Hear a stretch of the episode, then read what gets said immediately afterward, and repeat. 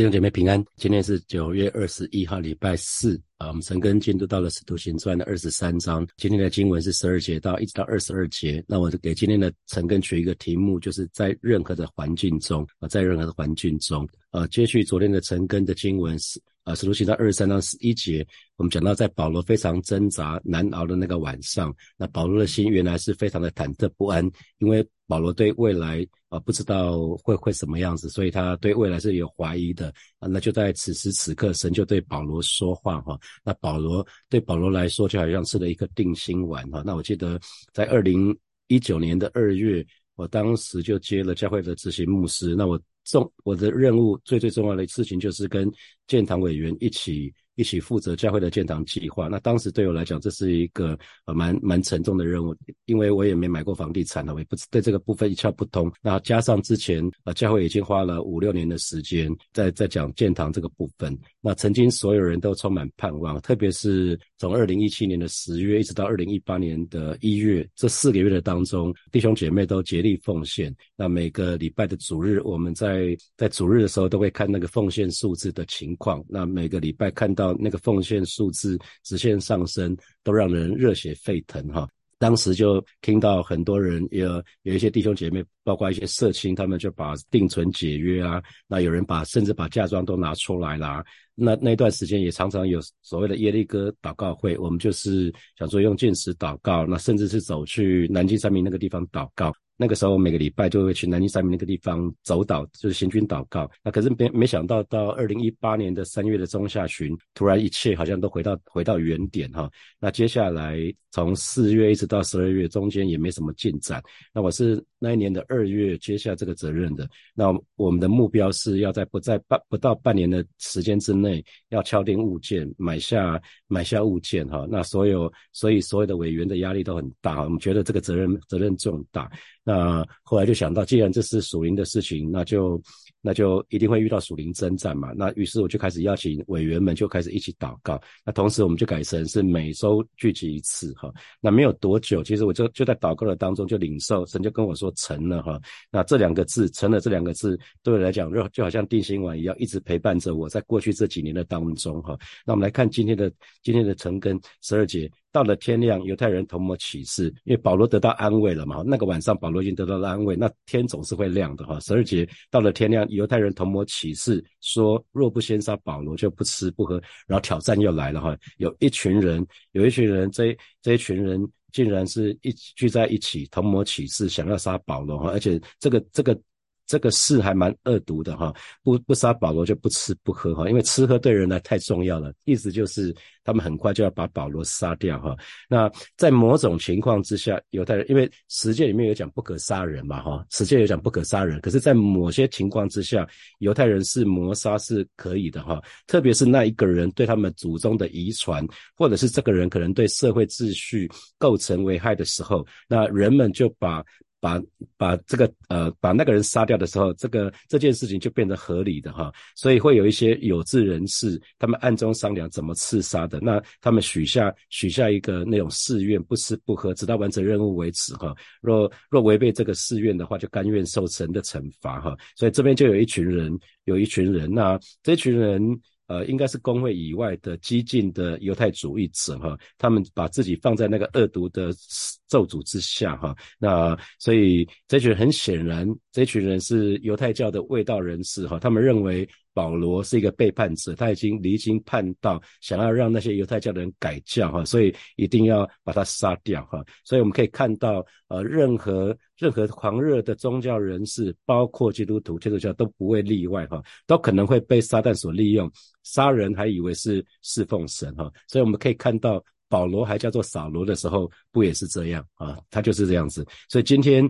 啊，在各种不同的信仰当中的这些这些信徒的当中，都有一些偏激的人哈。我们好好听的话，好听的角度是卫道人士哈。那有的时候他们就教导信徒，为着维护他们自己的所谓的真道，就可以采取恐怖行动哈。那甚至如果不幸为此捐躯的话哈，他们他们失掉性命的话，他们就可以得到他们的神奖赏哈。那有。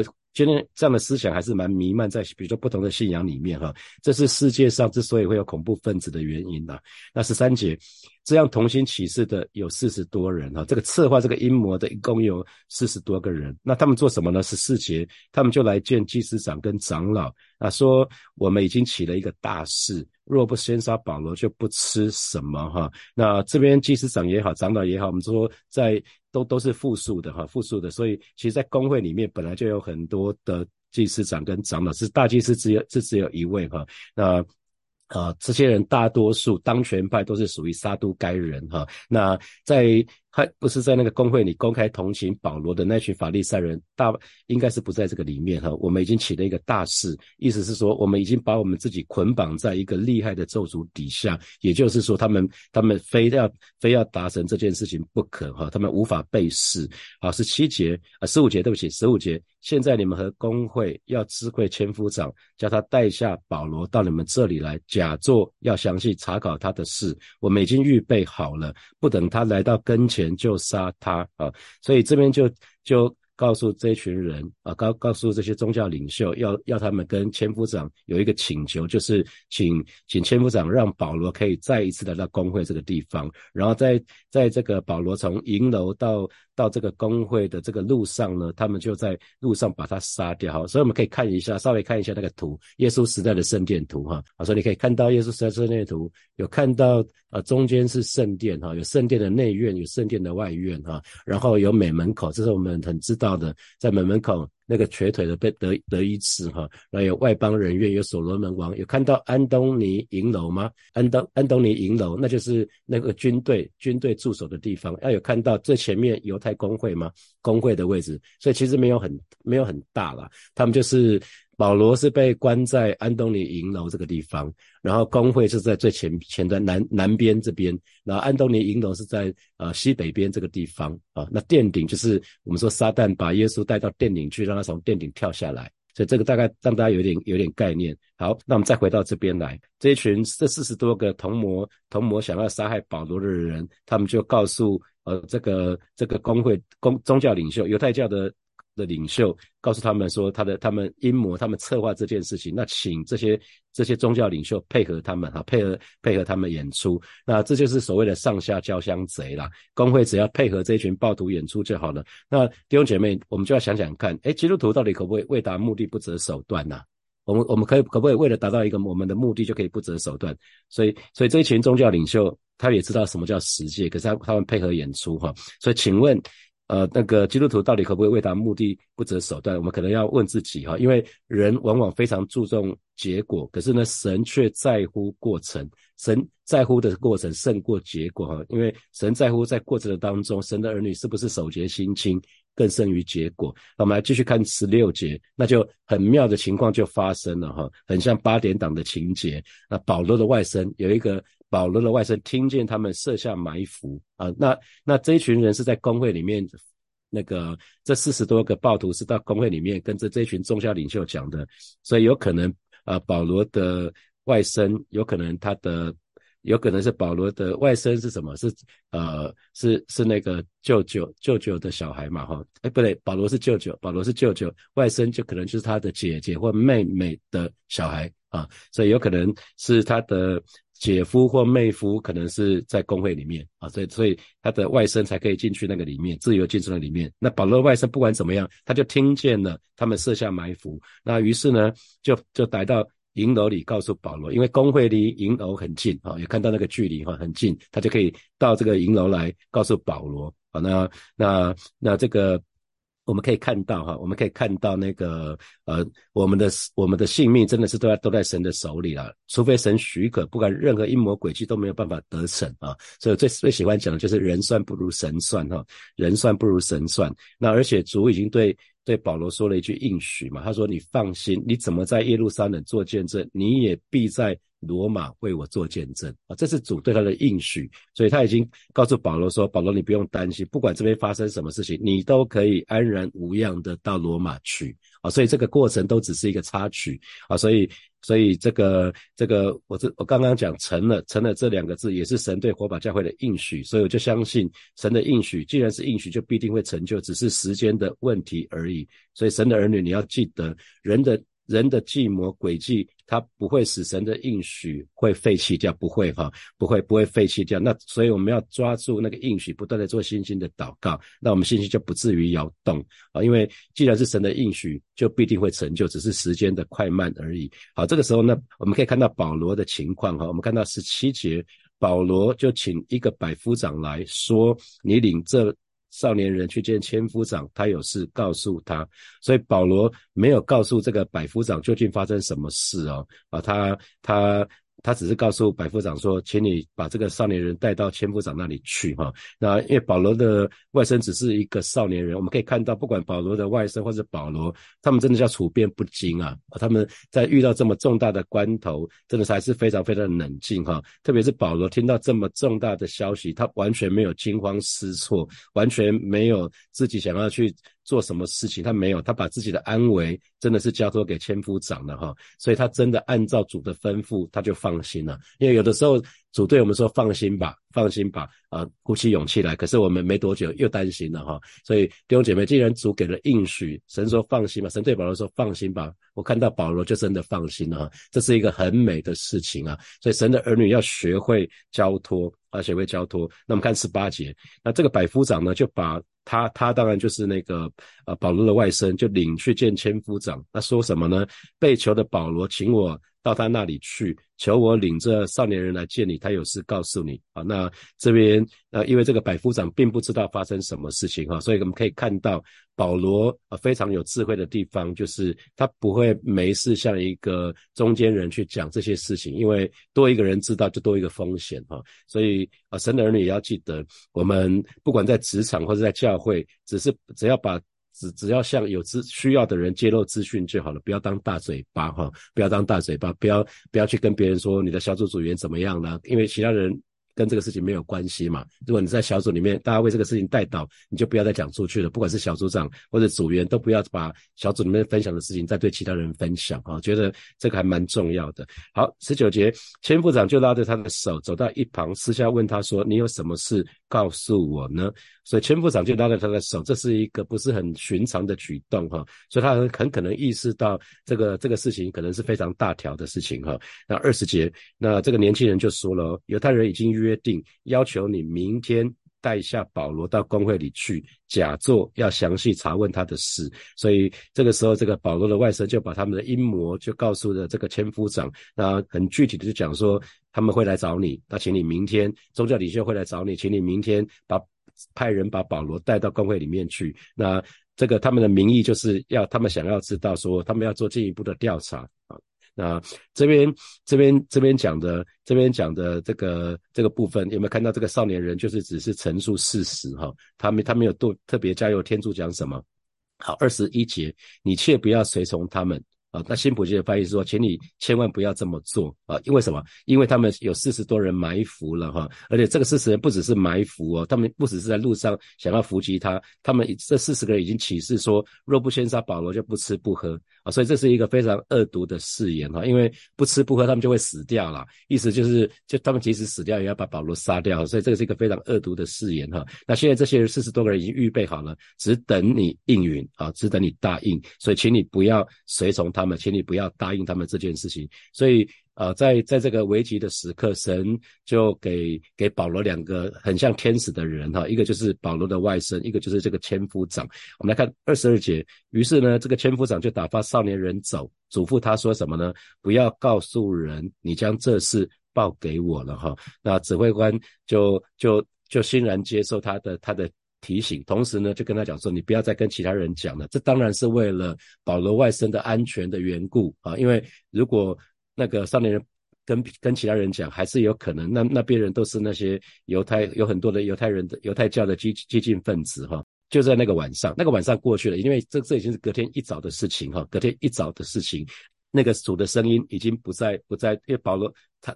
主耶稣对保罗保罗说：“是那个晚上嘛，你放心啊，你放放心吧。那那你你怎么在耶耶路撒冷为我做见证？你也必在罗马为我做见证哈。那可是主的应许他已经烙在烙在保罗的心里面哈。主已经没有再对他说话了。可是他他牢牢记住，他虽然环境是不变的哦，他。他还是被关在营楼里面嘛，哈，他的处境是没有变的哦，他还是可以知道说外外面的这群犹太人还是对他虎视眈眈哈，那个难处难处并没有被解决掉哦，那群犹太的激进激进激进分子还是在旁虎视眈眈，准备要吞噬保罗，可是呢，一切都不一样了，就在保罗跟主相遇那个晚上哈，那他的心情完全就改变了，主子对他说了，主主子做了一件事，就是站在保罗的旁边啊，就当夜。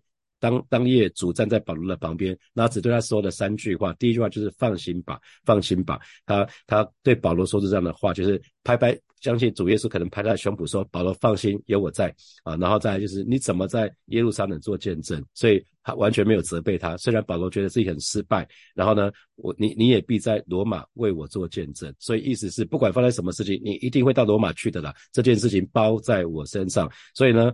保罗经过这个晚上，主对他说，才三短短的三句话，他的他他完全心情完全调整好了，就好像一个人穿上金钟罩铁布衫一样，呃，刀枪不入了，已经是刀枪不入了。所以弟兄姐妹，不管你在什么样困难当中哈，只要有主一句话就够了。你要祷告，祷告到神给你应许的话哈，就像神的话语说，人活着不是单靠食物，乃是靠神口里所出的一切话哈。因为当你有神的话的时候，你就吃了定心丸，你就有那个确据。就有确据，所以我们可以看到使徒保罗从此呢，在一切苦难的当中，在一些试炼的当中，他再也没有动摇过了哈。所以如果我们看哥林多书信，我们可以看到他受到的各样的试炼哈，在那些各样的试炼当中，他的信心从来还没有动摇哈。那从从这个这个这个之后，他又要要面对不同的不同的巡抚哈，不同的总督去去那个受他们的审判，然后最最后他坐船到。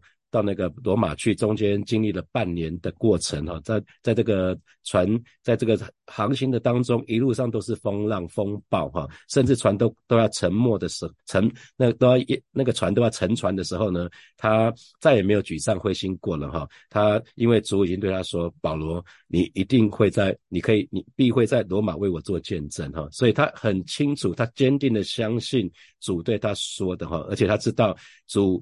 主对他说：“你怎样在罗上耶路撒冷为我做见证？”所以主对他工作的评估并没有用成功或失败，不是跟他跟他的不不再一样哈。所以即便遇到这么多的事情，后面他被被蛇咬啊，被被卷到一个小岛当中啊，遇到遇到毒蛇，遇到土人，遇到各式各样的事情，最后他还是安然到达罗马哈。所以我们有一首歌就叫《安然》哈。所以啊，我想在建堂期间那首诗歌，在任何环境当中陪伴我好几个月哈，就在。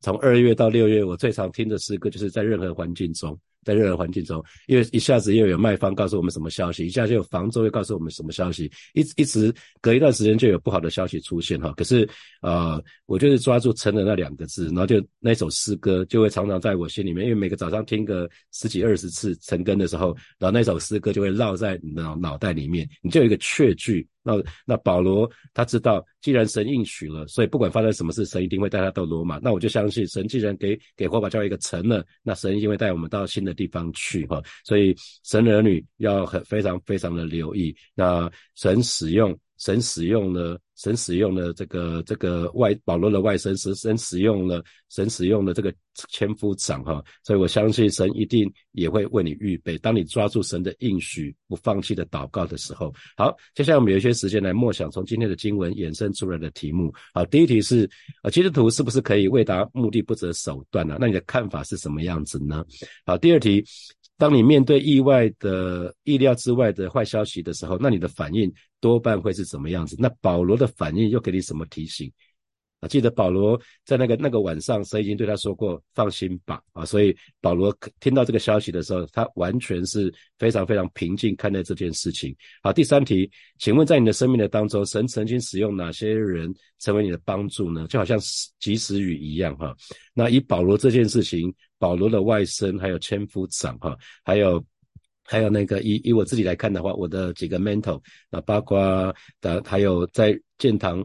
需要融资的时候，就有几个几个会友就伸出援手，然后建堂委员啊，然后有几位几位几位会友，他们可能是在比如说跟需要跟银行需要去谈的时候，就会有有人适时出来，成为及时的帮助哈。好，第四题，虽然环境虽然难处都没有改变，可是只要有主的同在，只要有主的话语，只要有主的应许就够了。那请问？